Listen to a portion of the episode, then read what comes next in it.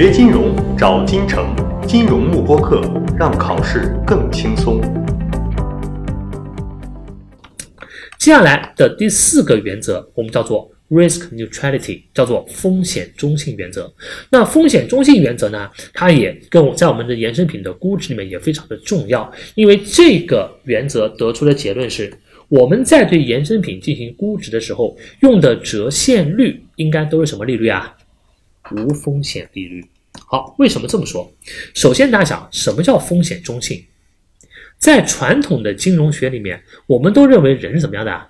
是风险厌恶的吧，对吧？好，你想，那么人既然是风险厌恶的，意味着你想，既然是厌恶风险的，意味着如果你要让我承担更高的风险的话，那我是不是要获得一个更高的回报率来做一个补偿啊，对吧？所以在风险厌恶的情况下呢，风险越高，我的要求回报率就越高，因为要进行一个补偿，而要求回报率不就是折现率吗？对吧？所以说，在风险厌恶的这个大前提下，折现率会随着风险的上升而上升。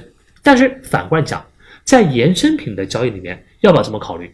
会不会随着风险的上升，把这个折现率调高？不会的。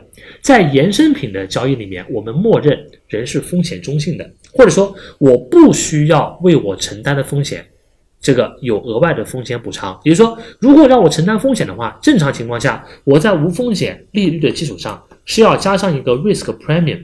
加上一个风险溢价的，对不对？才是我的要求回报率。好，但是风险中性就是说，这个风险上升了，我并不要求额外的补偿，也就是说，我不需要这个这个风险这个溢价作为风险补偿。那么在这种情况下，投资者的要求回报率是不是就是无风险利率啊？对吧？这就是为什么我们在衍生品里面都用无风险利率来作为折现率的一个原因。那有人就会问了，那为什么在衍生品的交易里面，我们不需要对风险进行额外的补偿呢？因为我们默认本身衍生品这个东西就是用来干嘛的？它本身就是用来对冲风险的，能理解吧？就是衍生品本来就是帮助我们对冲风险的。好，那么我就不存在它本身这个风险上升，我还需要一个额外补偿的概念，因为我们去买衍生品的目的，并不是为了。这个通过承担高风险来获得一个高收益，对吧？我们的目的本来就是用它去对冲风险。那么在这种情况下，对于额外的风险，我就不需要这个额外的溢价作为补偿了啊。所以，所以说我们在这个衍生品的估值里面呢，默认投资者的要求回报率就是无风险利率。那么我们也就是用无风险利率来对衍生品进行一个折现的。好吧，好，那么这个就是我们讲到的对远期合约进行定价跟估值的几个基本的这个前提啊，在我们讲下去的计算之前，第一个定价跟估值的概念不一样，定价指的是去计算那个标的资产的交易远期的交易价格，而估值呢指的是计算这份合约的价值。第二个，远期合约在零时点的时候，对于交易双方的价值都是零。第三个。无套利法则得出的结论是，任何一个资产的远期价值都等于它的现货价格乘上一家无风险收益的 T 次方。最后一个，在风险中性原则下，我们在定价跟在对衍生品进行定价跟估值的时候，我们所用的这个折现率都是无风险利率，好吧？好，那么以上就是我们讲到的一些这个基本的前提，在这些前提的基础上。我们就可以来看这个衍生品这个远期合约它的定价跟估值的公式应该如何来写了，好吧？好，那么这边呢，我们罗列了三个不同的公式啊，就根据我们这个根据我们这个标的资产的不同，有三种不同的计算方法。我的标的资产是 T bill 零息债券，我的标的资产是股票 stock。我的标的资产是 coupon bonds，叫做发放，叫做叫做这个发放利息的债券。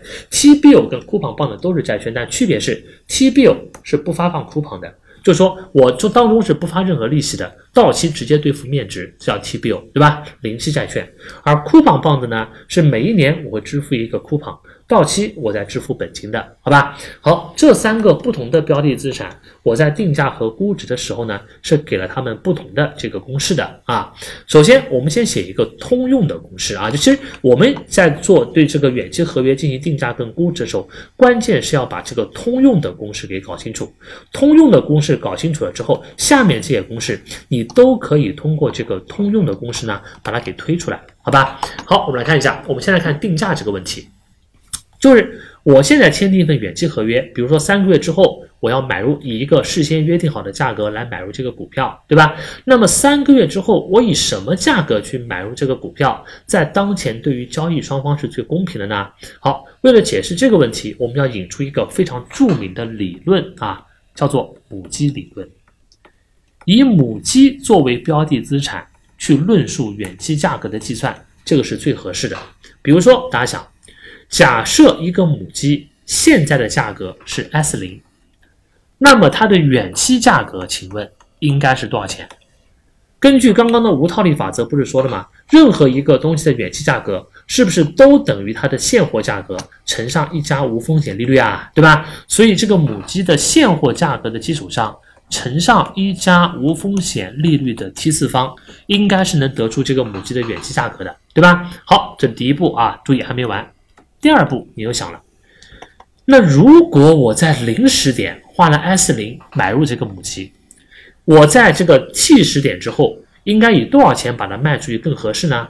无套利法则告诉我，应该卖 S 零乘上一加 IF 的 T 次方这么多是更合适的，对吧？因为任何一个资产的远期价格都应该等于它的现货价格加上无风险利率。但是我还想了一个问题，我零时点买入这个母鸡，T 时点把它卖出去。在零到 T 的这段时间里面，除了这个母鸡本身的成本以外，它是不是还会发生一些别的成本啊？比如说母鸡每天要吃东西吧，我对它是不是有一个养殖成本啊？那么意味着它在这段时间内发生的养殖成本，我在 T 时点把这个母鸡卖出去的时候，是不是也要把它给收回来啊？对吧？那么意味着我在这个 S 零。乘上一加 RF 的 T 次方的基础上，还要把我持有这个母鸡期间所承担的那部分成本给加上去，是不是才是我它的一个远期价格啊？对吧？但这边又有个问题，这个成本能不能直接加？不行，因为它们发生的时点不一样。我 S 零乘上一加 RF 的 T 次方，这个是我 T 时点的价格。而我持有这个母鸡鸡期间发生的养殖成本，这个成本是发生在什么时候的？它是平均发生在零到七之间的，对吧？